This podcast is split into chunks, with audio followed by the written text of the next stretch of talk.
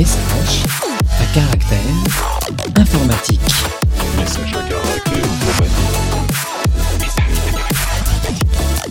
Bonjour à tous et bienvenue dans ce nouvel épisode de Message à caractère informatique. C'est le 63e épisode, l'épisode numéro 62 et nous sommes toujours le 5 janvier 2022 avec euh, bah, globalement...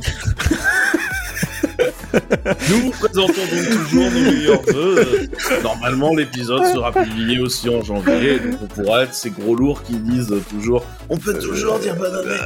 Euh, voilà. Euh, et donc, je suis toujours accompagné de cette équipe de Joyeux Lurons, dans laquelle nous trouvons Marc-Antoine Perrenou, Bonjour. euh, Julien Durillon Bonjour. et Pierre Zemb. Bonjour. Et donc, on est toujours dans nos travaux, euh, occupés sur euh, ce double épisode. euh, nous rattrapons les news du kernel. Donc aujourd'hui, c'est avec 5.14 et 5.15. Et avant, on s'est mis quelques petites news pour se mettre en jambe.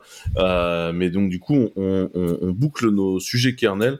Et la fois d'après, on a dit qu'on prendrait tous les sujets système D en retard. C'est ça, euh, Marco?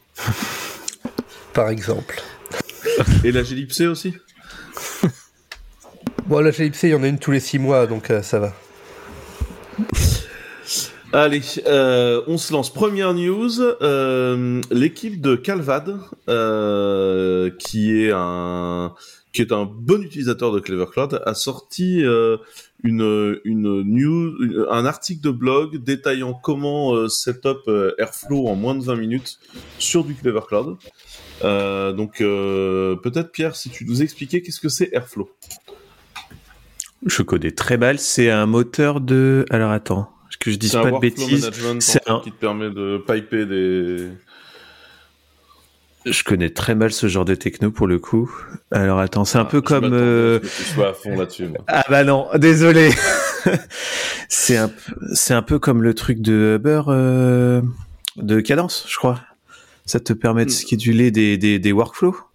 Ouais, c'est ça. Tu schedules des workflows, mais surtout une, t'as une plateforme visuelle en fait pour euh, gérer tes, tes workflows d'ingestion et de management de données. Et, Ouais. euh, et ça te permet du coup de façon très visuelle d'ajouter tes bouts de, de script Python, rajouter des modules, etc. Et ça te permet de gérer euh, tes, tes, tes, tes commandes de data pour faire de la data et de du traitement sur de la data dans des dans des workflows déterminés comme ça. J'ai jamais utilisé. Ouais, je joue avec. Eh bien, euh, eh ben là, euh, il y a- en tout cas, il y a tout un truc pour le booter euh, très vite et le mettre dans du Clever. Et c'est, je trouve que c'est un bon article de la team de Calvad, euh, donc on les remercie. et C'est un- Merci. c'est une bonne chose. Euh, deuxième news, euh, donc ça c'est une news Rust. Euh, Il y a euh, l'idée était de dire que Rust, donc le, le compilo principal de Rust, Rust C est fait sur LLVM. Euh, on peut le dire comme ça, Marco, je dis pas de conneries. Et là, l'idée, c'est de faire un peu le point sur le, les travaux qu'il y a d'intégration de, Rust à l'intérieur de GCC. Euh, Il y, a deux, euh, il y a deux sujets euh, entre Rust et GCC. Euh, Il y a euh, d'un côté un front-end euh, Rust pour GCC. Donc GCC, euh, comme, euh, comme LLVM, c'est pas juste un compilateur C. euh, effectivement, GCC, c'est le GNU C compiler, mais aussi, mais c'est aussi la GNU Compiler Collection. C'est, c'est, c'est deux. Il y a, il y a un projet qui a l'acronyme GCC qui est contenu dans un autre projet qui a l'acronyme GCC lui aussi. C'est pas du tout confusant. Mais là, donc, on parle bien de la GNU Ouais, Compiler mais ils Collection. ont jamais fait n'importe quoi sur les, sur les acronymes chez, chez GNU. C'est ça, ça se saurait. Euh, bref. Donc là, on parle de, on parle bien du projet, euh, du méta-projet qui est le GNU Compiler Collection, qui contient entre autres GCC, le GNU C Compiler, G++, le compilateur C++, G Fortran, le compilateur Fortran, etc. Et tous ces différents compilateurs, c'est ce qu'on appelle différents front-end pour derrière toute la pipeline euh, commune d'optimisation du code, etc., qui est l'équivalent pour GCC de ce qu'est LLVM euh, de l'autre côté. Euh, donc il y a un premier projet donc qui consiste à faire un front-end euh, Rust dans, dans GCC qui s'appelle genre GCC Rust parce qu'ils étaient très inspirés et qui derrière va utiliser tous les mécanismes internes communs à, toutes les, à tous les différents compilateurs qui sont dans GCC. Et à côté de ça, il y a aussi l'inverse qui est fait dans, le dépôt de, dans le dépôt de Rust, où le dépôt de Rust, du coup, euh, bah, le front-end, euh, le front-end c'est donc euh, Rust C, qui est le compilateur officiel, et le back-end par défaut qui est ce qui sert à faire en fait la génération de code natif, donc pour, pour générer des, des exécutables pour les différentes architectures. Par défaut, ça utilise LLVM, mais il y a aussi un back-end alternatif pour Rust C qui va utiliser les outils internes de GCC. Donc il y a ces deux, euh, il y a ces deux, euh, ces deux euh, projets qui sont, euh, qui sont en cours. Et là donc, euh, ça parle surtout de la partie front-end Rust dans GCC euh, qui avance plutôt bien euh, a priori et notamment qui a, qui a trouvé des subventions et et qui est en bonne place a priori. Je sais pas où ça en est niveau feature par rapport à Rust C, mais, mais aux dernières nouvelles, ça, ça avait l'air de plutôt rattraper les features de langage. Euh, à ma connaissance aussi. Euh, et, et après, il y a un autre truc qui est que euh, le kernel euh, a un des objectifs que de pouvoir être build intégralement sur quelque chose de GPL, avec une toolchain intégralement GPL, et que LLVM est pas GPL, mais est GPL compatible. Enfin, LLVM est totalement open source, hein, c'est pas le sujet. Mais euh, vous savez combien la- le sujet licence autour de la GPL peut devenir extrêmement complexe, et donc nous n'entrons pas dans les détails, ou plutôt nous attendrons d'inviter euh, Guillaume Champeau euh, une fois au podcast euh, pour rentrer dans ces détails, si, si vous voulez qu'on le gère comme ça. Et il se trouve que l'idée d'intégrer dans Rust dans GCC permet de gérer le problème de, de, de, de, de licence, je crois. Voilà. Euh, Est-ce a... bah, a priori, ça avance très bien hein, comme projet. J'ai pas l'impression que ce soit un problème. hein. Voilà. Mm. En tout cas, on vous a mis le, le, le reporting de l'année 2021 de ce projet-là. C'est un projet bien structuré avec euh, l'année 2021. Et je profite de cette confusion autour des, des, des acronymes pour vous mettre euh, le lien en copie d'un d'un email en fait euh, qui, qui s'intitule Asrule donc euh, exactement oui comme les fesses. Euh, qui veut dire en fait acronyme Seriously Sucks qui a été lancé par euh, Elon Musk à l'intérieur de SpaceX en disant arrêtez d'utiliser des acronymes invitables. On a même des acronymes plus longs à dire que ce qu'ils sont censés réduire. Ça jargonne ça rend les choses incompréhensibles. C'est pénible et euh, du coup éviter de faire ça c'est chiant pour les nouveaux arrivants c'est chiant quand on discute à l'intérieur. À l'extérieur c'est juste arrêter. Donc les acronymes c'est pénible. Et, euh, et, et, et du coup n'en utilisez pas. Et à l'informatique j'aurais tendance à étendre à les noms de projets fancy c'est pénible. Euh, alors si mention spéciale si votre projet euh, a en plus le nom d'une déesse grecque de la mythologie euh, euh, vous êtes encore plus pénible. Genre, tout le monde l'a fait, le projet Artemis. Le projet Artemis doit avoir quelque chose comme 90 000 occurrences. Et euh, en fait, à l'intérieur de Clever, l'onboarding et la facilité de compréhension des gens est tellement plus simple depuis que euh, on a décidé de nommer les choses par ce qu'elles font. Genre, la logs qui délivre, les- l'API qui délivre les logs, en fait, elle s'appelle la logs API. C'est hyper simple. L'API qui délivre les événements, elle s'appelle la Event API. Donc, vous imaginez pas le bénéfice de faire ce genre de choses.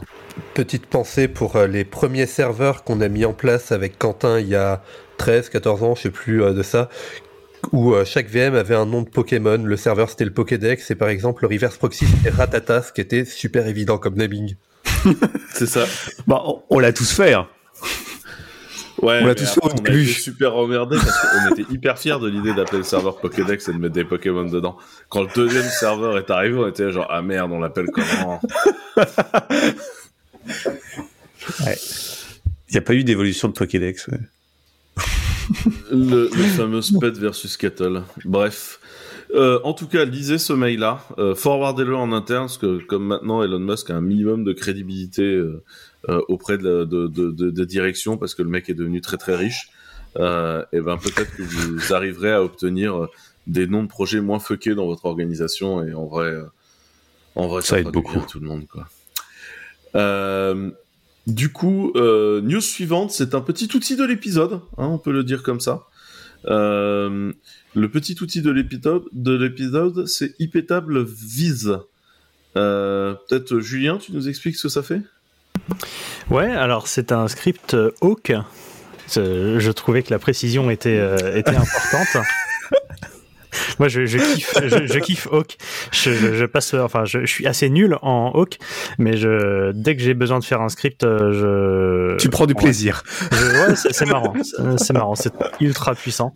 Enfin bref, donc là c'est un script qui prend euh, toutes vos règles ipétables. Globalement, je pense que si c'est du Hawk, euh, ça doit faire un ipétable save et euh, que ça lie la sortie de, de ce truc-là.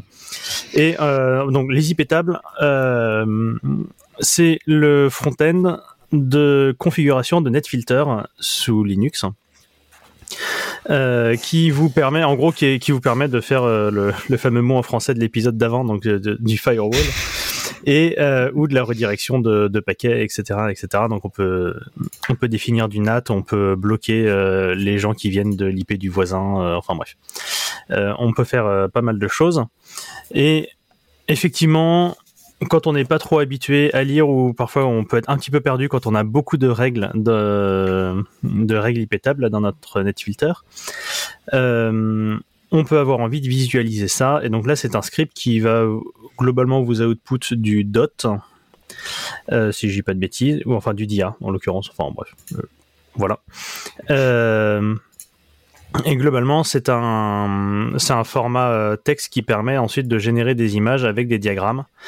Euh, voilà, par exemple, euh, vous pouvez dire tout ce qui vient de mon, tout ce qui vient de, tel IP ou de tous les nouveaux paquets que, que je connais pas, je les bloque et du coup, enfin, je, je drop les paquets et du coup, bah, il y aura un joli dessin qui va vous expliquer, qui va vous montrer que bah, tous les paquets qui sont matchés par cette règle-là, bah, ils arrivent dans la, ils ils se font drop ou alors ils se font accept ou alors ils sont envoyés vers une autre table, etc., etc. Diagramme en couleur qui est tout joli avec du vert et du rouge. C'est ça, Et ça ouais. fait un très joli papier peint derrière pour votre salle de, dans les côtés. C'est ça. N'empêche, euh, au-delà de quand c'est ton diagramme, quand tu fais de la, la reprise, tu sais que tu débarques sur euh, le serveur qui n'était pas à toi, tu vois, et qui est en prod depuis euh, un temps indéterminé et où euh, quelqu'un a eu la gentillesse de te lancer quatre versions différentes de Varnish. euh, il y a du Nginx, mais aussi du Apache, puis il y a un process en Go dans un coin, et puis euh, pourquoi il y a du Node aussi de lancer avec du Java, tu vois, ce genre de serveur. En général, il y a eu un peu de copier-coller de Stack Overflow de certaines règles euh, ipétables. Je, je pense que ce truc peut t'aider. Tu, vois. tu, tu Hmm. printes le machin, tu peux regarder le graphique et, et tu fais genre, ok. Euh, Je vais prendre un café. c'est. Ah, là, là. Ah ouais, c'est pas mal. Hein. Euh, voilà, Euh, on a trouvé l'outil euh, utile. Bon, on a quand même deux releases du kernel à faire, donc on va essayer d'avancer parce que ça fait déjà 13 minutes qu'on est sur le coup. Donc ce que je vous propose, c'est qu'on avance tout de suite sur la 5.14. 5.14, disons-nous les choses franchement, on n'est pas sur la version la plus énervée de Linux qu'on ait vue. Hein Euh, je pense Mm. qu'on peut dire les choses comme ça, si ça vous va. Donc on est sur une release qui est sortie euh, fin août. Donc euh, comme vous le voyez, juin, août, on est quand même sur quelque chose d'assez rapproché.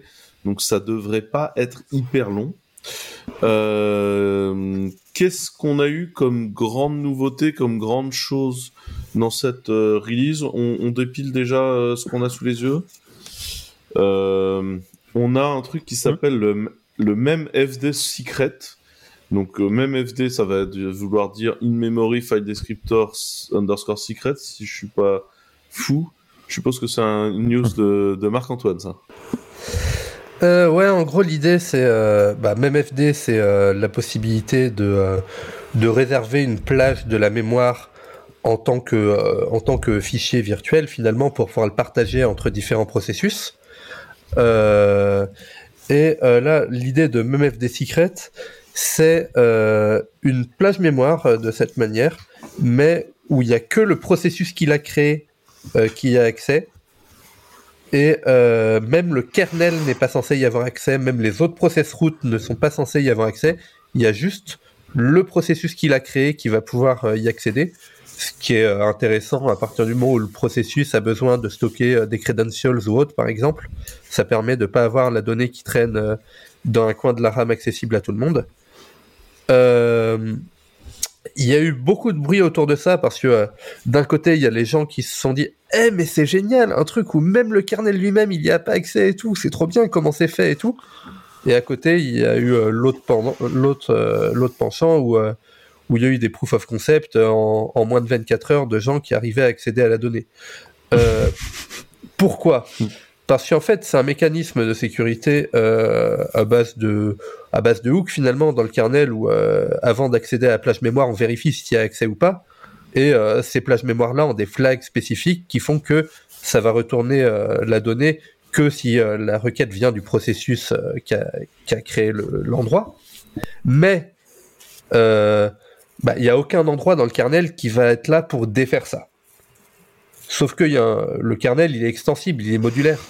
Du coup, n'importe qui peut coder un module qui va venir défaire ça.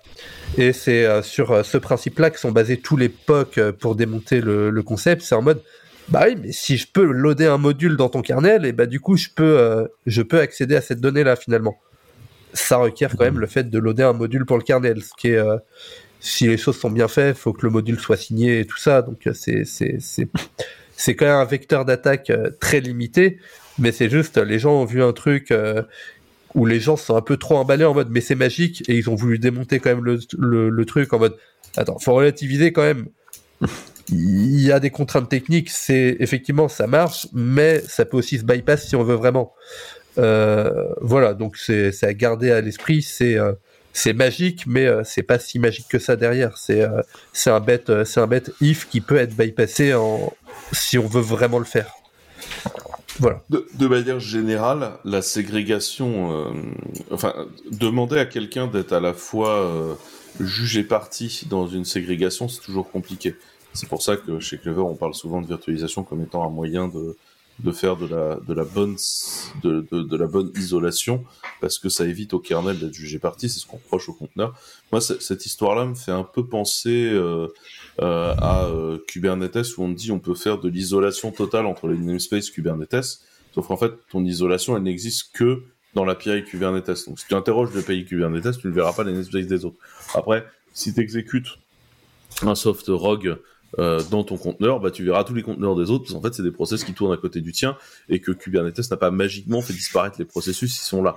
Donc, je pense que c'est important quand on utilise un mécanisme de sécurité et d'isolation, de comprendre son fonctionnement, et uniquement son fonctionnement, euh, de façon à, à savoir jusqu'à quel point on peut lui faire confiance.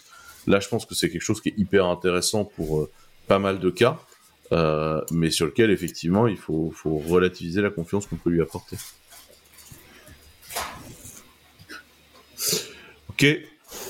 Vous l'aviez pas vu venir, hein, la petite pique sur Cube. Euh, non, mais en fait, ça me fait marrer. J'ai eu cette discussion sur, euh, sur Twitter l'autre jour d'un mec qui essayait de m'expliquer que pouvais faire du multi-shared parce que l'API de Kubernetes se supportait. Genre, oui, peut-être, mais enfin, le runtime qui est en dessous ne le supporte pas du tout, donc euh, ça n'a aucun sens.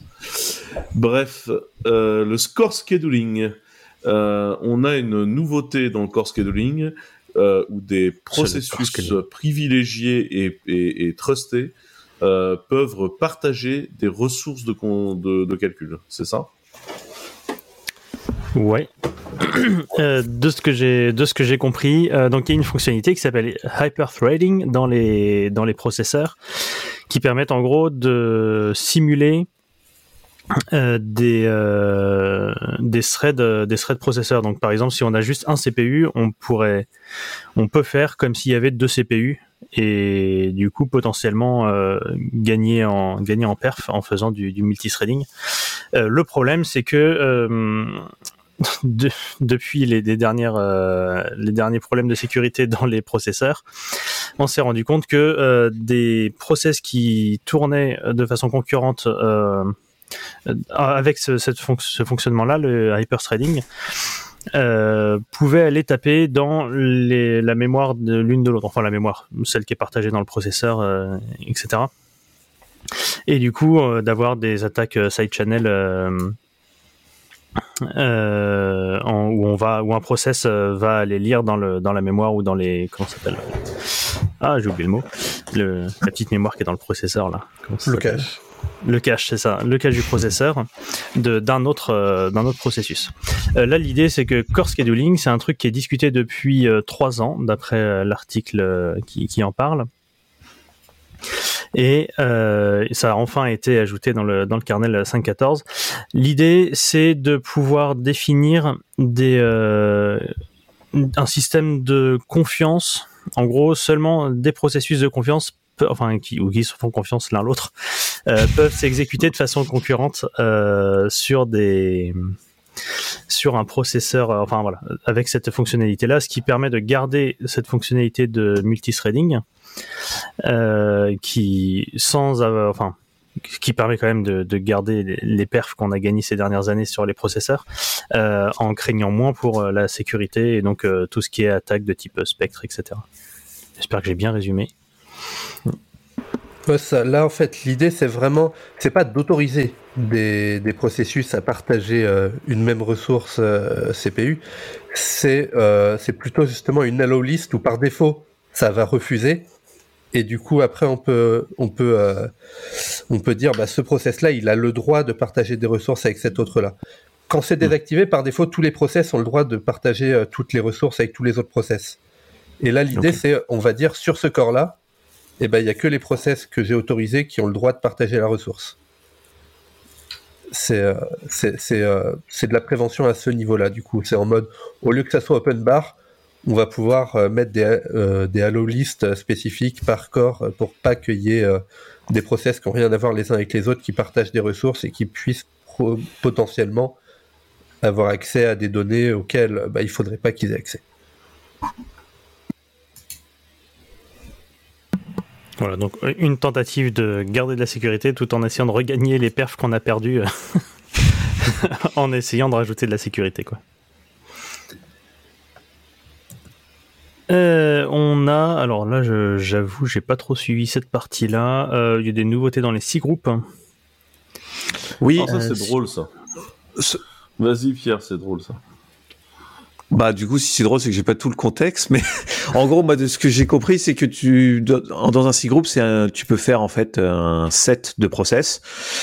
Et du coup ils ont rajouté le, le fait que si tu écris un dans le bon fichier bah du coup ça tu peux tuer tous les process euh, en un coup.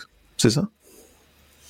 C'est Ouais. ça, c'est euh, l'idée, Ouais. c'est ouais, t'as as un nouveau fichier maintenant dans chaque euh, ces groupes qui s'appelle cgroup.kill et quand t'écris un dedans, ça va dire au, ça va dire au, au kernel du coup de kill tous les tous les process de ce cgroup.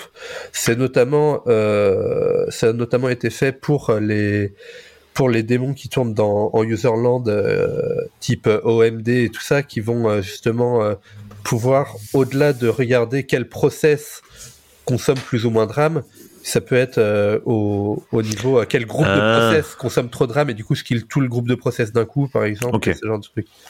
Et ce qui peut permettre aussi parfois de faire des, de, de buter des programmes de façon un peu plus propre, hein, ou en tout cas un peu plus euh, holistique. Euh, parce que parfois, justement, il y a l'OM killer qui va, qui va se pointer, ou Ouais, même qui- n'importe quoi qui va tenter de- de kill un process, sauf que ça va kill un process enfant qui, Hmm. qui fait partie en l'occurrence d'un d'un C groupe. Euh, mais il va y avoir euh, les, les autres process qui vont continuer de tourner et euh, qui vont potentiellement Ça continuer la de bouffer un port, mais on n'est plus au courant qui bouffe le port. Euh, donc voilà. Globalement, ça permet des choses plus propres. ou- euh, Ouais, vas-y, euh, je, je te Ouais, je disais, le, le, voilà, là au moins, euh, on, on coupe tout, on coupe tout quoi. Parce que derrière, si t'es dans du système D ou je sais pas quoi, au pire, euh, il va tout relancer et ça sera, ça peut être aussi plus propre que que juste couper euh, le processus qui faisait des, des choses un peu bizarres et du coup avoir le système dans un, enfin, le C group dans un système, euh, dans un état un peu bizarre, quoi. Ouais, Ça marche. On, on- on aura l'occasion. On aura l'occasion de réévoquer ce, ce sujet-là dans, Oui, dans le 5.15 tout à l'heure, mais euh, le, encore dans une idée euh, de rendre le, le kernel plus customisable euh, via le userland. On est vraiment là, euh, là pour le coup, euh, tout à l'heure on parlait sécurité. Là, on est sur la gestion euh, de- d'utilisation des ressources et sur euh, notamment pour tous les logiciels de gestion de out of memory. Et euh, c'est vraiment axé là-dessus. Et euh, on voit encore dans la 5.15 qui a été réalisée après qu'il y a il y a vraiment une, une volonté de faciliter la chose pour ces process-là, justement, pour que euh, ça soit plus le kernel lui-même qui a géré toutes ces tâches-là, mais que ça puisse être délégué au userland. Oui, et éviter euh, surtout de buter un bout de process qui servait à quelque chose euh, via l'OM killer. Et, euh, et en fait, tu te retrouves avec un état bizarre parce que jamais le programme a pensé que ce bout de process-là pouvait être euh, tué. Et donc, du coup, tu te retrouves notamment avec des bases de données qui se mettent à boiter. Et, et en fait, personne ne sait trop si elles sont mortes. Et ça remonte dans aucune métrique et c'est pénible. Et, et voilà. Et donc, je pense que c'est c'est bien de donner cette notion de groupe de process pour buter plus facilement ce qu'il faudrait buter. Bon, après, de là, euh, c'est pas complètement plié comme affaire, mais ça avance en tout cas. Euh, BPF signé de programme. Alors, toujours BPF, donc toujours le Berkeley euh, Packet Filter, donc euh, cette, ce, scripting de la gestion des paquets réseau dans le kernel. La capacité peut-être à, fournir des programmes entiers vérifiés, c'est ça? Ouais, et de ce que je lis, ça permet aussi de d'avoir des programmes BPF qui chargent d'autres programmes BPF dans, dans la VM. Et euh, C'est voilà. effectivement, sans, sans un minimum de sécurité euh, tel que euh, voilà une question de, de signature de, de ces de ces programmes, euh, ça pourrait poser deux, deux trois questions de sécurité quoi. Bah, disons que, Ouais. vu que vu que BPF, l'idée c'est quand même le userland qui injecte un bout de programme dans le kernel Mhm. et que le kernel run derrière. Alors la VM, B- la VM BPF, elle est, euh, elle est un minimum sandboxée et tout ça, mais ça permet d'ajouter de la vérification supplémentaire pour que n'importe quel process ait pas moyen de dire, eh vas-y, euh, je vais YOLO taper dans le kernel, ça va être la fête et on va bien s'amuser quoi. Ça permettrait peut-être aussi de déclencher une capacité d'éditeur à te fournir des VPF, enfin des, des, des programmes BPF et, euh, Ah oui. et, et, et- et en les signant et en te disant qu'ils sont valides. Et moi, je pense notamment à des gens qui feraient des, des softs de sécurité avec des access lists, des machins. Enfin, pour imaginer un truc un peu propre là-dessus et, et pouvoir avoir une traçabilité un peu de ce que tu colles dans le BPF, ça c'est bien. Je tiens quand même à dire que la news, c'est pas euh, c'est pas BPF signé de programme. hein. Ça c'est c'est Initial Steps Towards BPF signé de programme. hein. On vous a mis Non, mais- le, le LWNet là-dedans, mais voilà. Non, mais c'est vrai qu'on pourrait imaginer, par exemple, rien que quelqu'un euh, qui hébergerait des applications de clients. Et donc, par définition, héberger des applications de clients, c'est euh, lancer un potentiel attaquant au milieu de ton infra, hein, pour euh, pour rappel. Donc, euh, globalement, tous les jours, euh, chez Claver, on lance des programmes qui potentiellement pourraient essayer de nous de nous attaquer. Et euh, on pourrait imaginer. Que euh, Tous les jours, on a des programmes qui nous attaquent. ouais. c'est ça. Euh, et on pourrait imaginer justement euh, nous charger des choses dans du BPF sur les VM, mais que les clients ne puissent pas le, ne puissent pas le faire. Ou ce, ce genre de choses, même si normalement les clients n'ont pas accès en route, mais bon, ça pourrait être une sécurité supplémentaire, quoi. Je dis pas que là j'ai en tête un, un cas d'usage où on le ferait, mais on est aux étapes initiales de pouvoir peut-être imaginer quelque chose. Euh, dans les news suivantes, euh, nous avons euh, des nouveautés dans BetterFS. Bon, ça, ça ressemble à une news Marco, ça. C'est du BetterFS. Bah, BetterFS, c'est ça. Euh, BetterFS, c'est le seul file system qui a, du, qui a des vrais cristaux de sel à l'intérieur. Nous avons le titre de l'épisode. Je répète. Allez, ça. C'est fait. Du coup, euh, ouais, Be- BetterFS, du coup, c'est un, c'est un file system qui a plein, plein, plein d'avantages euh, qu'on a déjà évoqués euh, d'innombrables fois par le passé dans des épisodes kernel. Et là, ils viennent d'ajouter une, euh, une feature qui est plutôt cool. C'est euh, quand, on- quand on fait des modifications, euh, pas juste de l'écriture et de la lecture de fichiers, mais quand on fait des, des modifications sur le file system en lui-même, c'est-à-dire que ça soit pour le resize, euh, voire pour le supprimer totalement ou ce genre de choses, ça passe par euh, une alternative au syscall euh, qui s'appelle les IOCTL, IO Control. Et, euh, et ben BetterFS, ils ont décidé que parfois il y a des IO Control qui peuvent prendre masse de temps et que parfois tu peux regretter d'avoir lancé ton, ton resize ou autre parce que tu t'aperçois qu'en fait bah, ça prend vraiment beaucoup de temps et que tu peux pas tu peux pas là tout de suite te permettre autant euh, de passer autant de temps là-dessus. Et euh, du coup ils ont ajouté la possibilité de pouvoir cancel un IOCTL que tu as lancé. Du coup par exemple tu balances un resize et puis en fait tu vois que euh, ça va prendre 3 heures mais tu pas prévu 3 heures pour faire ça. Et ben euh, tu vas pouvoir cancel ton resize et, et retourner vaquer à tes occupations comme si tu t'avais rien fait. Ce qui est plutôt cool J'ai perdu euh, Marco. Là, c'est le moment où on espère qu'il a quand même été enregistré. En fait. Ça m'a. ah, bah désolé mais en théorie ça a été enregistré de mon côté Vas-y, bah, refais-le si jamais ce sera coupé par Yann. En gros, l'idée c'est euh, l'idée c'est que euh, il y a une alternative au syscall qui sont les IOCTL, les IO control, qui sont euh, ce qui est utilisé pour euh, gérer les systèmes de fichiers. Et euh, du coup, dans BetterFS, ils ont ajouté la possibilité d'annuler un IO control que tu aurais, que t'aurais lancé, soit parce que ça prend trop longtemps, ou parce que tu t'aperçois qu'en fait, euh, bah non, ça a mal se passer parce que euh, tu mal évalué quelque chose ou, ou autre. Euh, et du coup, bah, le fait de pouvoir le cancel euh, tant qu'il est pas On l'aura pas. On va dire que c'était enregistré.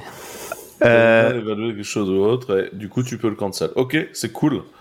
Euh, Et du coup, ça, ça, ça cancel ou ça rollback Genre, t'as fait un resize et ton resize il reste en plan ou? Je pense que ça dépend dans quel sens va le resize. D'accord, ok. Oui, mais ça dépend, ça dépasse. Euh, et du coup, euh, autre news, on vous en a parlé la semaine dernière, euh, le, le subsystème dans le network WWAN, donc le WW1, euh, a commencé à implémenter des trucs.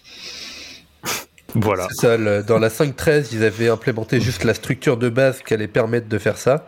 Et là, ils ont commencé à implémenter les premiers drivers. Si et- tu rappelles en deux phrases à quoi ça sert, peut-être pour notre euh, public qui...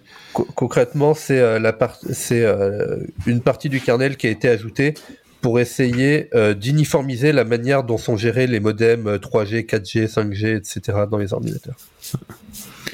C'est ce qui Donc, vous permet, quand vous êtes vacciné, de vous connecter avec votre ordinateur. à votre ordinateur. c'est le support officiel du vaccin dans le kernel Linux. Ah, on déconne, on déconne, mais euh, lors de mon passage récent sous Linux, j'avais mis un, un modem euh, euh, 4G du coup dans la, dans la machine, ce qui est vraiment génial, hein, parce que ouvres le laptop, t'es connecté à Internet, euh, s'il trouve le Wi-Fi, il est content, il se met dessus, sinon il se pose pas de questions, il passe par sa carte euh, 4G, et en vrai c'est un vrai plaisir. Par contre, euh, la stack system pour faire tourner ça, mais quelle horreur Mais quelle horreur mais quelle énorme merde Il y a rien de bien, tu vois. Enfin, il y a aucune bonne idée là-dedans, en fait. Enfin, et, euh, et, et, et du coup, c'est quand même vraiment bien qu'on s'y préoccupe.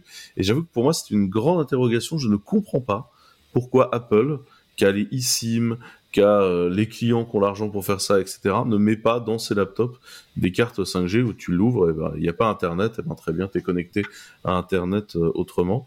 Et je, trouve que c'est génial, surtout que, à mon humble avis, euh, et ça c'est un, je, je, je tire un peu le sujet, mais Wi-Fi, c'est pas terrible en fait comme spec, d'un point de vue onde radio.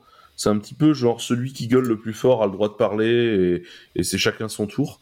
Euh, c'est pas, enfin c'est pas, euh, c'est pas très bien pensé en fait euh, Wi-Fi. Et euh, la 5G dans ces donc les, les dernières révisions de 3GPP, je suis pas sûr que ce soit dans la V16 plutôt dans, la 17 je crois. Euh, euh, il y a des, des vraies bonnes idées qui permettrait de faire du réseau local. Et en plus, euh, comme la 5G, c'est faire du décrochage local, hein, si vous avez suivi un peu ce truc-là, euh, la, la 5G pourrait être le futur du Wi-Fi. En fait, on pourrait imaginer remplacer à, terme le Wi-Fi par euh, de la 5G. Ce serait plus rapide, ce serait plus sécurisé, ça gérerait mieux les concentrations de gens dans le même endroit. Ça gérerait une meilleure latence en fait euh, aussi que le Wi-Fi. Donc en fait la, la 5G est là-dedans et je, je pense qu'il y a euh, dans cette idée WWAN peut-être à un moment de construire des fondations propres pour accueillir ce hardware qui pourrait arriver parce que la, le Wi-Fi en tant que que protocole euh, d'onde radio euh, local euh, de device euh, consumer, et ben en fait c'est une réalité potentielle et euh, vous pouvez d'ores et déjà commencer à jouer en achetant deux trois cartes amusantes et en jouant euh, avec euh, la pile d'Amarisoft qui est une pile qui permet de faire de la 5G euh, euh, en full software. Et, euh, et en fait, euh, vous avez le droit aujourd'hui d'utiliser de la 5G dans les bornes d'ondes radio qui sont fournies par le DECT. Vous avez probablement oublié, vous, ce que c'est que le DECT, mais le DECT, vous savez, c'était des téléphones sans fil qu'on baladait dans la baraque euh, qui permettaient euh, de, de- d'être connecté par exemple directement dans votre Freebox avec juste le combiné et donc en téléphone fixe sans fil dans la baraque vous avez le DECT et en fait ils, ils ont une plage d'émissions d'ondes euh, large comme ça tu vois toute petite prise entre le milieu de tout tu vois euh, qui est du coup une plage d'émissions libres euh, où on a tous le droit d'aller dessus. Et en fait vous pouvez faire tourner de la 5G euh, hyper localisée euh, sur euh, sur les sur les ondes DECT et donc, euh, pour ceux qui ont envie de rigoler, euh, il y a des choses très très amusantes à faire dans ce domaine-là, euh, parce que moi, je, je pense et j'espère qu'on va faire évoluer soit radicalement le Wi-Fi, soit éventuellement migrer vers ces specs-là qui sont bien mieux construites et du coup compatibles avec le dernier Pfizer. Quoi. Là, pour, revenir sur le fait que Apple euh, ne s'est toujours pas décidé à le mettre dans leur MacBook, pourtant ils ont deux trois devices qui sont capables de faire ce genre de truc chez Apple. Donc, euh, Je vois pas de quoi tu parles. Euh, juste dans les news qu'on n'avait pas mis, il y a des KVM statistiques qui sont disponibles dans un fichier maintenant, Euh, enfin dans un binary interface, etc. Euh, dans la 5, euh, dans la 5.14, il y a euh, voilà, il y a deux trois, euh, deux trois trucs comme ça, il y a des petites choses. Après, il n'y a pas non plus des, des chiers et des chiers de features dans cette 5.14. T'as aussi un, la meilleure gestion des, de programmes qui font du burst. Donc, si t'as des, des tâches, euh, des tâches qui vont prendre énormément de CPU, euh, ça va être beaucoup mieux géré par, euh, par le, le soft qui gère euh, le, la- d'allouer du temps et CPU. Donc, en fait, ce qu'il va faire, c'est quand t'as une tâche qui va prendre énormément de CPU à un instant T, en fait, tu vas, ça va emprunter du temps sur le, futur quota. Donc, ça, ça permet de gérer des tâches euh, très gourmandes en CPU euh, pour baisser la latence du coup. T'avais ça aussi. Mais je pense qu'on on a fait le tour, hein, 5-14. euh. Sinon, en virtualisation, il n'y a pas grand chose. Il y a énormément de choses dans Hyper-V, euh, dans le support Hyper-V. euh, mais bon, comme euh, je m'en sers jamais et que je m'en fous un peu, bah, je, je vais pas vous raconter ce qu'il y a dedans parce que j'y comprends rien. Euh, dans les choses un peu marrantes en support de driver, c'est l'arrivée dans les, enfin ça marchait déjà, mais c'était pas mergé dans le source tree euh, de, du kernel. C'est le Raspberry Pi 400, vous savez l'espèce de clavier là qui fait tout. Euh, il a été euh, mergé enfin dans le kernel. Je sais qu'il y avait des, des problèmes pour le merger. Je sais bien que ça y rejoint la, la ligne euh, du parti, je dirais. Voilà. Euh, je sais pas s'il y a des gens qui veulent parler de ça. Il y a les nouveaux GPU euh, de chez AMD et de chez Intel, mais euh, mais comme, euh, enfin, j'ai pas nécessairement d'informations dedans. Il y a le support, voilà, des, des Les futurs nouveaux. faire courte. Ouais, les futurs nouveaux. Ouais, enfin, en fait, c'est les nouveaux maintenant parce que je pense que c'est ceux qui sortent au CES en fait. Mais t'as le Yellow Carp et euh, Beige Gobi euh, chez AMD et les bidules de chez Intel, je sais plus comment ils s'appellent, mais euh, mais voilà. Euh, je sais pas si quelqu'un voit un autre truc à sauver, à sauver euh, dans l'histoire ou on passe à la suite? Enfin bon, Next. comme d'hab, hein, vous pouvez euh, aller voir euh, la news de Kernel Newbie parce qu'elle est pas très compliquée non plus à lire et ça vous donne une idée de ce qui sort, notamment en support hardware.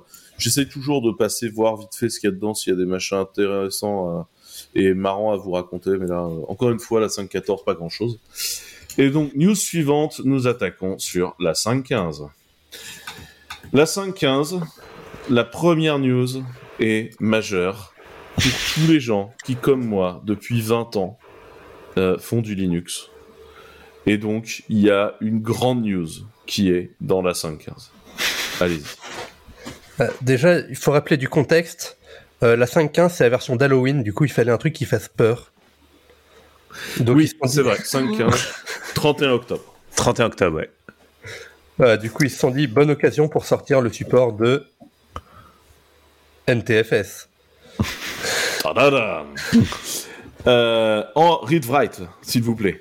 S'il vous plaît. Euh, C'est ça. NTFS en read-write. C'est-à-dire qu'il y a toujours eu une intégration de NTFS euh, moisie dans le noyau Linux qui, est, qui a causé du, des problèmes à absolument euh, 200% des personnes qui ont essayé de l'utiliser, notamment par le fait que c'était read-only et euh, par le fait que parfois ça faisait même pas le read correctement. Euh, du coup, il y avait euh, il y avait du userland euh, qui avait émergé, c'était NTFS 3G, que, que qui était l'implémentation qui était utilisée par tout le monde qui voulait faire du NTFS en fait finalement, parce que c'était la seule qui fonctionnait correctement.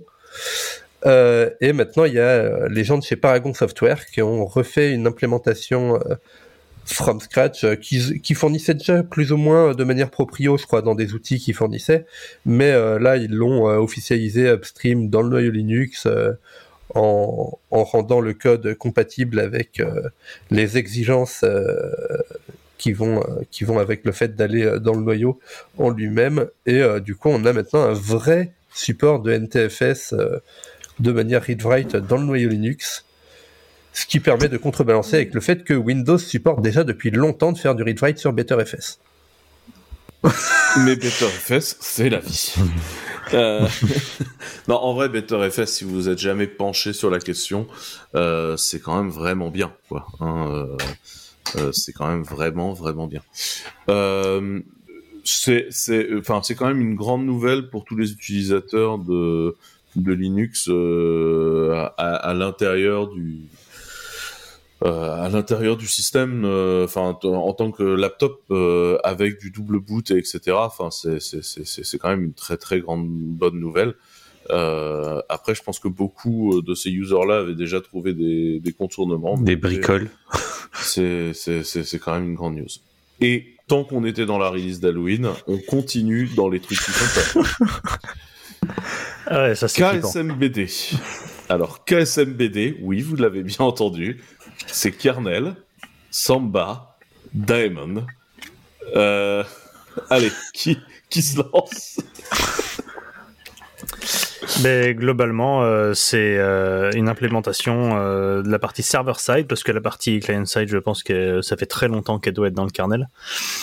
Euh, de euh, du protocole SMB3, donc la version 3 du protocole Samba. Et Samba, c'est ce qui vous permet de faire les euh, partages, entre autres, hein, mais enfin le partage d'un certain nombre de choses dans le- l'environnement Windows. Donc globalement, quand vous cliquez sur partager ce dossier sur le réseau, c'est Samba que ça utilise comme, comme protocole. Après, euh, dans Samba, il y a beaucoup plus de choses, euh, parce qu'il y a tout ce qui est euh, LDAP, Active Directory, voilà, pour potentiellement le, la connexion au truc qui ne sait pas lire une date, parce qu'il a stock sur un IN32 euh, signé.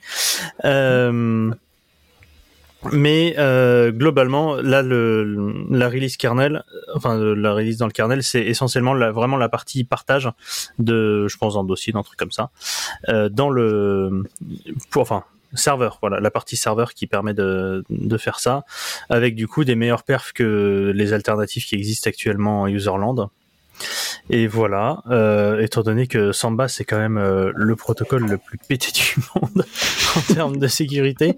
Enfin, globalement, il me semble que les derniers gros virus qui, qui ont mis, euh, qui ont cassé des hôpitaux entiers. euh, Oui, c'était via Samba que ça se partageait, Ils se, ouais. ils se partageaient tous via Samba, quoi. Donc euh, euh, ça se pose là en termes de, en termes de sécu. Mais euh, voilà, ils ont prévu à un moment, enfin dans le futur, parce que ça c'est c'est le début, de pouvoir ajouter tout ce qui est euh, signature, euh, chiffrement, etc., etc. L'idée, c'est euh, l'idée, c'est pas de venir 100% remplacer euh, l'implémentation Userland qui est euh, qui est Samba parce que déjà il y a, comme l'a dit Julien, il y a beaucoup plus de features dans dans le dans la partie Userland, mais c'est de venir en complément et d'avoir potentiellement une meilleure intégration. Genre dans le Userland, bah, quand KSMBD est dispo, euh, on va on va l'utiliser pour ce que ça supporte parce que les perfs seront euh, largement meilleurs. Bon, à noter que euh, genre dans les semaines qu'on suivi, euh, la release du 5.15, il y avait déjà les premières failles de sécu dans KSMBD qui étaient qui étaient remontées. Donc euh, Bah, de toute façon, quand tu implémentes un protocole, tu implémentes aussi les failles de sécurité du protocole. Sinon, t'es pas ISO avec ce qui se passe dans le reste du monde, quoi. C'est important la compatibilité. Euh, non, mais écoutez, écoutez, voilà, hein, je pense qu'on peut dire les choses comme ça, on en est là. Euh, je, viens de découvrir qu'on est à la RC8 déjà de la 5.16, donc euh, ouais. le boulot de rattrapage qu'on est en train de faire fait qu'on commence la semaine prochaine. Euh, RC8, euh, Bah, il y a une C'est bon, RC8 en plus uniquement parce que sinon ça tombait pendant les fêtes la release. C'était juste pour la pour delay la release à- après les fêtes.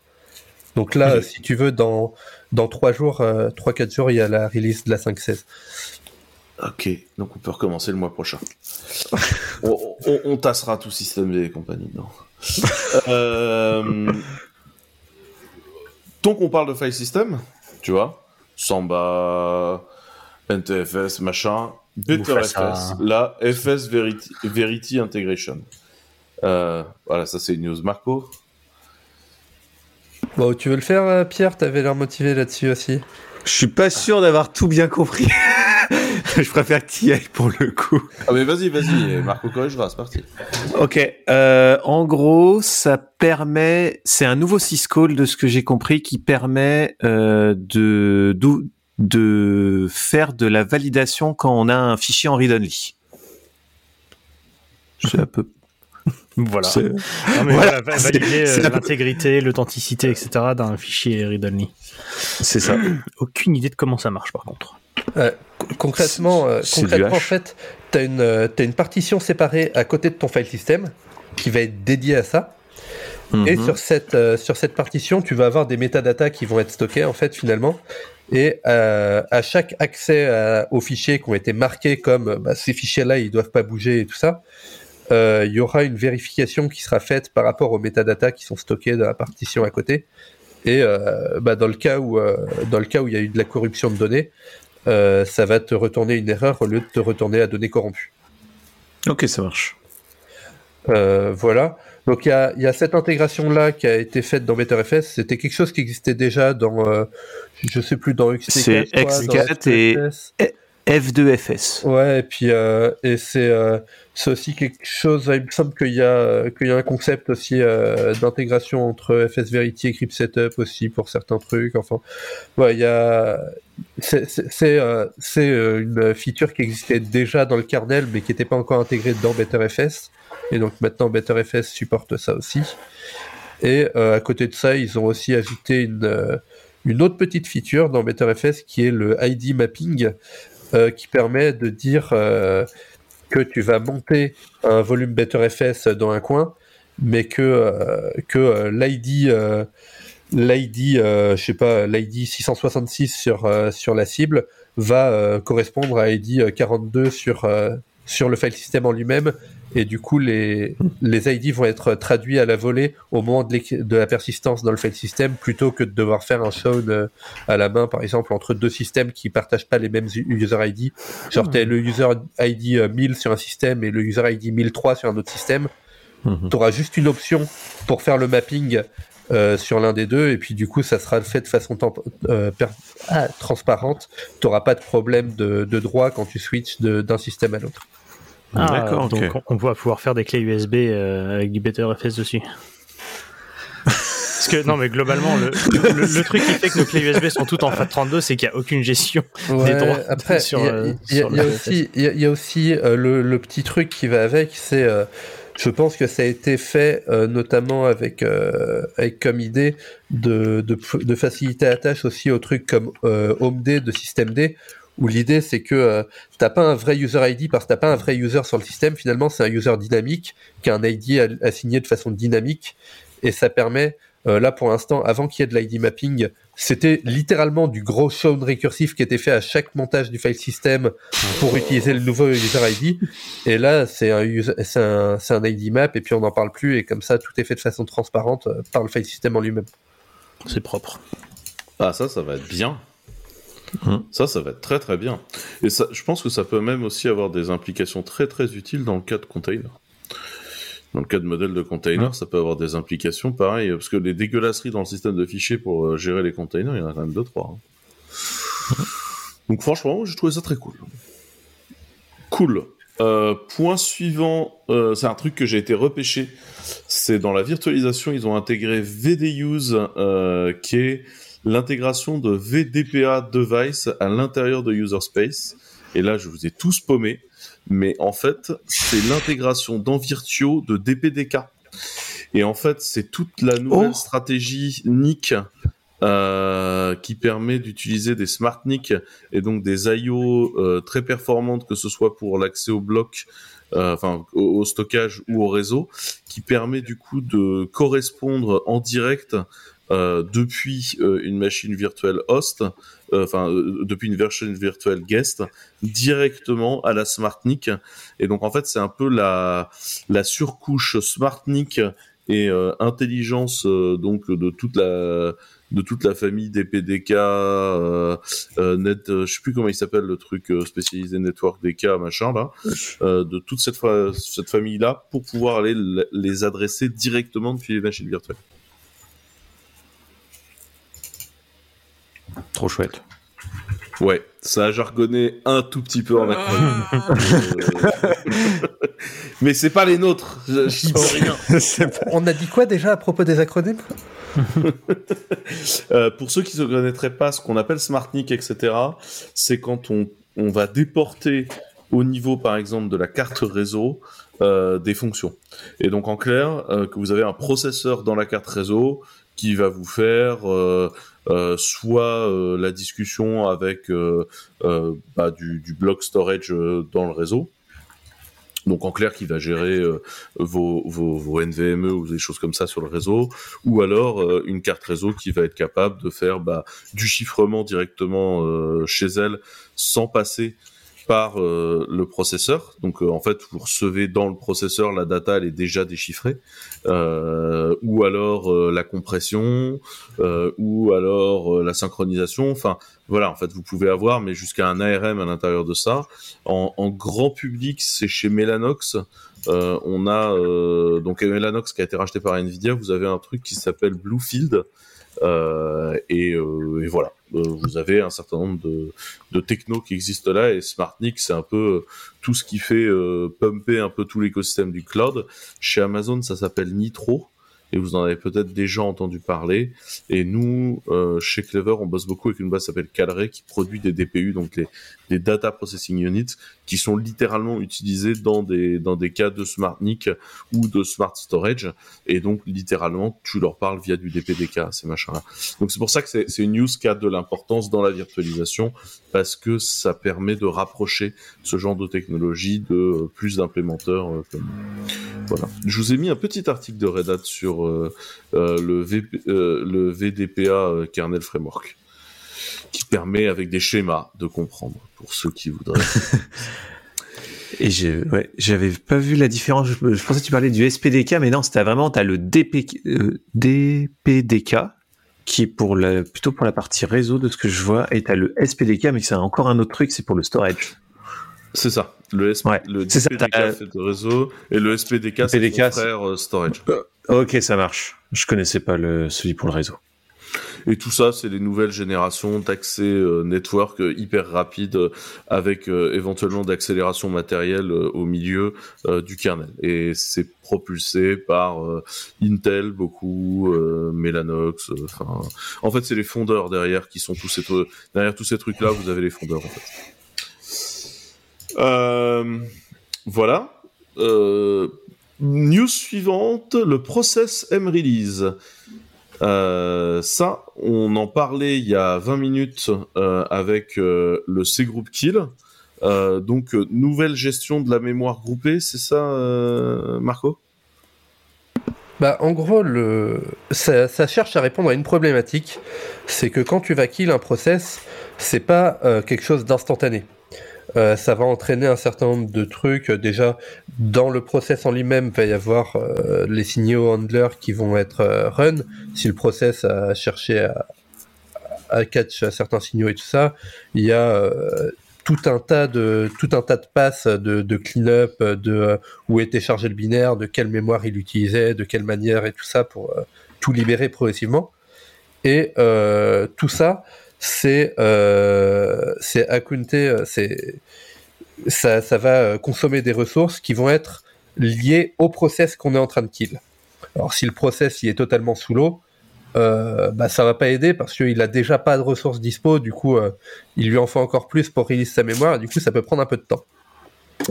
Là, euh, l'idée c'est encore une fois pour faciliter euh, les intégrations euh, comme OMD ou autres, où là OMD euh, en plus de dire bah je veux kill ce groupe de process, va pouvoir prendre à sa charge le fait de release la mémoire de ses process pour que ça aille plus vite, parce que lui sur le moment par exemple il aura plus de temps CPU dispo. Et du coup, euh, de son côté, le process qui se fait kill, il aura juste le reste à clean up. Et la partie euh, clean up de la mémoire et reclaim de la mémoire va être gérée par euh, OMD, par exemple. Et ce qui va permettre euh, bah, de se retrouver dans une situation où on a de nouveau de la mémoire disponible beaucoup plus rapidement.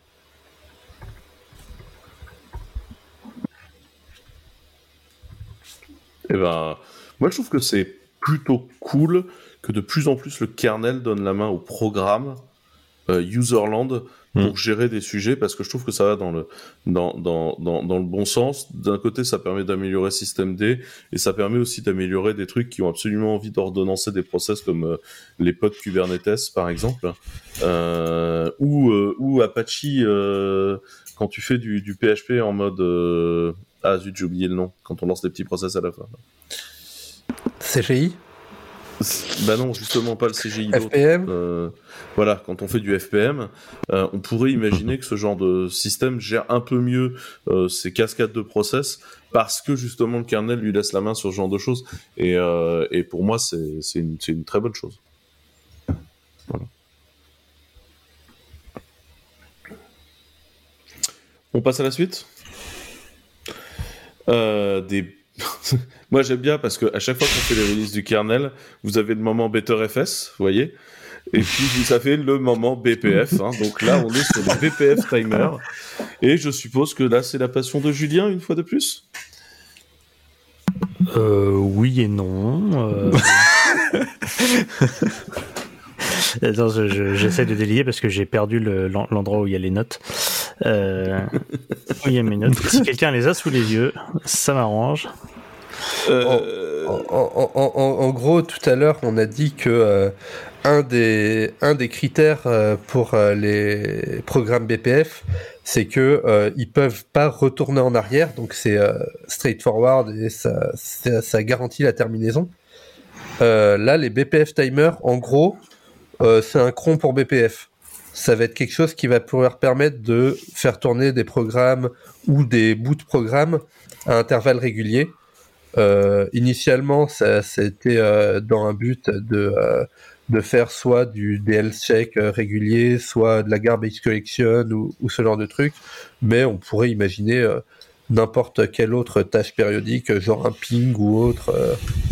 voilà, ça, ça permet de faire des boucles en BPF si on veut, mais euh, dans le sens c'est pas un bout de code qui va être exécuté en boucle, c'est un bout de code qui va être euh, exécuté tous les un certain nombre de Ouais. GFIS, qui est l'unité de temps du kernel. Qui va être schedulé, quoi. Ok. euh, ensuite, donc euh, comme d'habitude, BPF progresse à grands pas. Je sais pas trop qui euh, commit dans BPF en fait, parce que j'ai l'impression qu'il y a un boulot de malade à chaque euh, release. Il y a quelqu'un qui sait ça? Nope. Euh, bon, voilà. Euh, et sinon, euh, il y a aussi, et comme d'habitude, une espèce de grand nombre de releases parlant d'IO Ring. Mais là, j'ai rien vu qui me permettait d'expliquer concrètement ce que ça allait changer dans la vie des gens. Mais toujours est-il que IO Ring avance bien. Je pense qu'on peut le dire comme ça. Ouais, je suis devant là. Et... Oui, bon, il y a des tonnes de fixes, de, de petites améliorations, de. Voilà, rien de. Ce- ça, Transcendant. rien de transcendant, pas de nouvelles features, quoi. De, de la. De, des améliorations euh, des features existantes et du fixe et du, des trucs comme ça, quoi. Euh, juste euh, dans les tout petits fixes, je vois qu'il y a euh, le support dans les, dans les modules signés de l'utilisation des elliptic curves, des clés à curve, curve elliptique, ce qui est une bonne nouvelle pour la sécurité des modules signés. Donc voilà. Et après, moi, j'ai pas spécialement vu de trucs euh, importants à raconter de plus. Je sais pas si vous en avez vu. Comme d'hab, vous avez Sur chier de driver. Sur, BPF, juste du coup, j'ai été vérifié. Euh, dans BPF, tu as quand même 3 mainteneurs et 5 reviewers, ce qui est plutôt beaucoup pour un, pour un bout de kernel.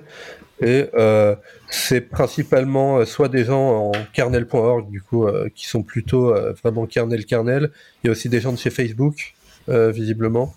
Voilà. Et, et sinon, petite news aussi dans BPF, dans les kernels récents, il y a eu toute une initiative autour d'un truc qui s'appelle libbpf pour uniformiser euh, la manière dont on cause justement à, à l'écosystème BPF du kernel. De manière générale, sur tout ce qui est ces parties euh, network, euh, et notamment Facebook qui est extrêmement lead là-dessus, les, gros hyperscalers ont un peu décidé de se débarrasser des fournisseurs de soft euh, network euh, euh, un peu à la papa. euh, donc comprendre là, en fait, ils sont tous plus ou moins en guerre avec Cisco. Et notamment Facebook bosse énormément sur des alternatives. Et euh, du coup, je suppose que s'il y a autant de gens qui bossent dans le low level du kernel, c'est... euh, on sait tous que Facebook fait tourner en partie des switches et des routeurs totalement maison, totalement soft. Euh, mais ils communiquent pas nécessairement énormément dessus. Par contre, ça commence à se voir assez fortement dans le projet Open Open Compute. D'ailleurs, il faudrait qu'on fasse une un, un- il faudrait qu'on fasse une fois un épisode sur Open Compute. Euh, c'est intéressant. Mais euh, mais du coup, on voit bien que ça vient euh, très clairement de là pour moi en fait. Enfin, c'est c'est c'est c'est c'est évident pour moi que c'est plutôt ces gens-là.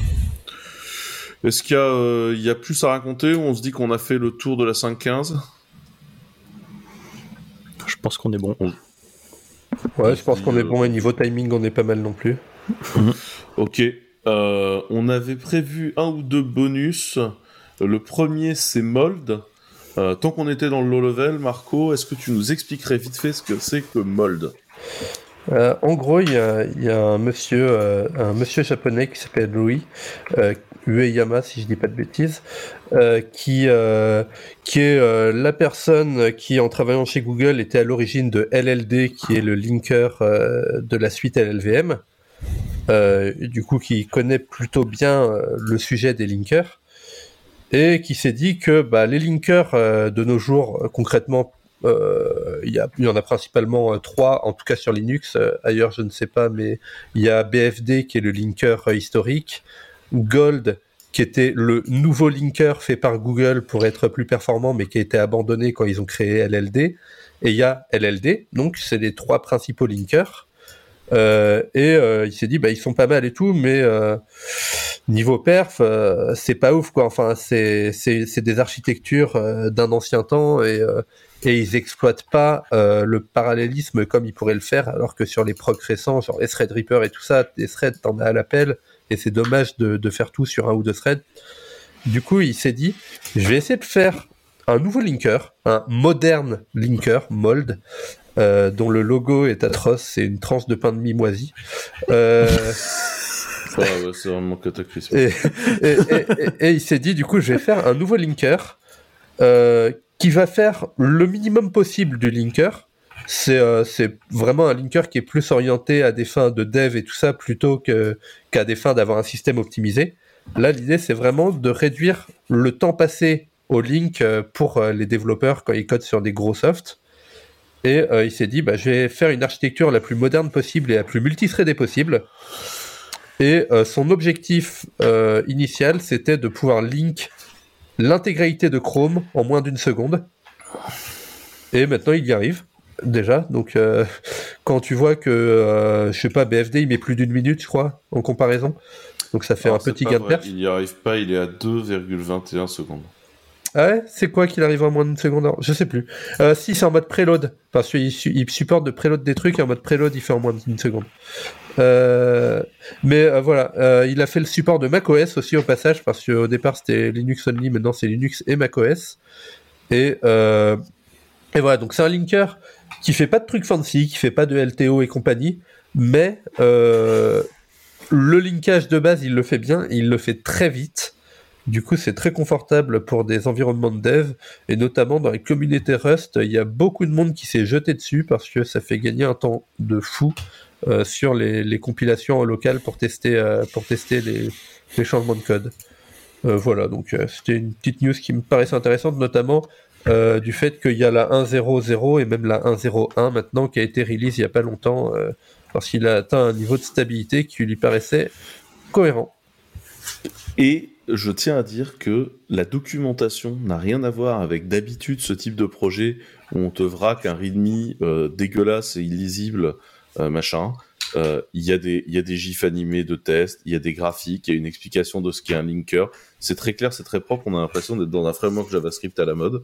Donc, même si vous n'êtes pas spécialiste de ça, vous pouvez aller regarder parce que parce que c'est enfin c'est hyper parlant quoi. Enfin c'est c'est c'est une bonne façon d'aller appréhender ces sujets-là parce que c'est hyper parlant et du coup euh, euh, on vous a mis le lien euh, du GitHub euh, sachant que la dernière release la 1.0.1 date du 31 décembre. Enfin c'est un projet très actif il a eu beaucoup de de feedback dessus euh, euh, donc voilà c'est c'est ça- sacré euh, sacré projet euh, et euh, une petite connerie à la fin Pierre c'est ça?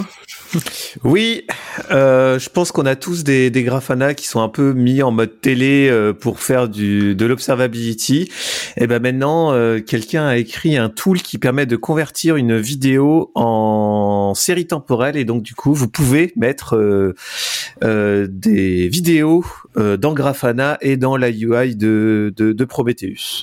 Il y a des petites vidéos, ce sera assez rigolo avec un Nyan Cat euh, animé qui dans, à la place de vos de votre monitoring. Voilà.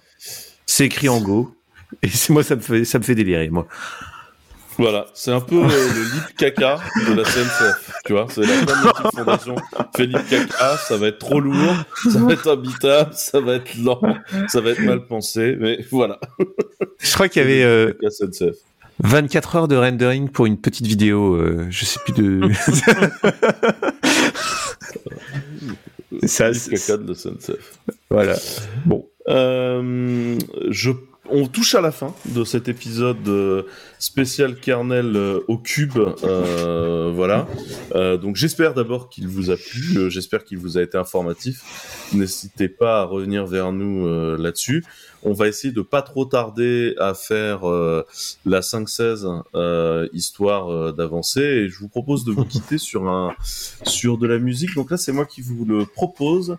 C'est un, un projet, euh, donc si vous si vous cliquez tous sur le lien, c'est un projet d'Alex Bopin, qui est un chanteur euh, qui a décidé de reprendre en intégralité euh, Love on the Beat, euh, donc l'album de Serge Gainsbourg euh, euh, du début des années euh, 80, euh, qui est un album qui était très provoque et sulfureux, qui est un album qui est connu aussi parce que, et c'est la, la chanson que je vous ai mis là, c'était une des premières chansons, je dirais, grand public à, à évoquer euh, frontalement euh, la possibilité d'un amour homosexuel et, et comme c'était Serge Gainsbourg, carrément de l'acte sexuel euh, euh, ho- ho- homosexuel dans, dans, dans le cas présent. Donc c'était c'était Gainsbourg dans sa dans son idée de provocation. Et euh, tout comme je vous l'avais mis, a le re- la, la, réécriture à une époque euh, par Mark Richter des, des quatre saisons de Vivaldi. Moi, j'ai trouvé que l'idée de de prendre un album entier qui est sorti il y a presque 40 ans maintenant, enfin ça fait 30 ou 40 ans euh, qu'il est sorti, et de le refaire en intégralité aujourd'hui, sans être dans l'imitation et sans être dans un remix total, mais d'être dans une sorte de, relecture moderne, je trouvais que l'exercice était hyper intéressant. Et moi, j'ai redécouvert une partie des, des musiques et des orchestrations. J'ai redécouvert des choses. Euh, voilà, c'est pas un remix. C'est pas euh, c'est pas complètement genre euh, faire une reprise qui n'a rien à voir. Euh, c'est vraiment, c'est euh, réinterpréter l'album euh, des années après. J'ai trouvé que à, à- passer la première approche où j'étais un peu hermétique, et j'ai trouvé que le, le projet était intéressant et j'ai pris du plaisir à l'écouter. Voilà. Non, je ce que ça vous en arrache une sans faire bouger l'autre. Bon, on n'a pas encore écouté. On n'a pas écouté, ouais.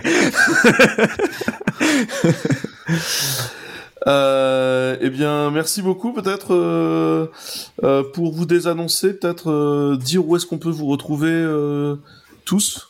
Marco Euh, principalement sur mon canapé, sur GitHub et sur Twitter. Euh, Kerusp, E K-E-R-U-S-P-E.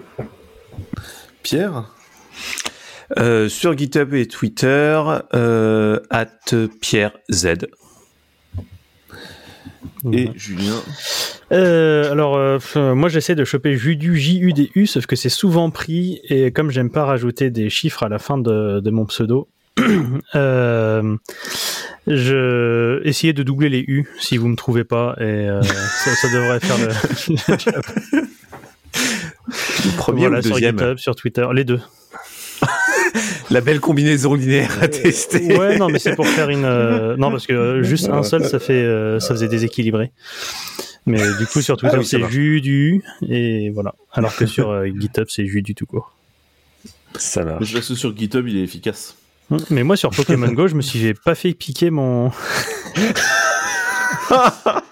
Ce qui me permet de transitionner sur le fait que vous pouvez me retrouver euh, sur Twitter avec euh, ce pseudo WAXZCE et également euh, sur un certain nombre de confs euh, qui tournent en ce moment sur YouTube euh, si ça vous intéresse. Donc merci beaucoup à tous de nous avoir écoutés. N'hésitez pas à nous faire du feedback et bah à la prochaine fois. Au revoir. Au revoir. À bientôt. Et bonne année. Bonne année.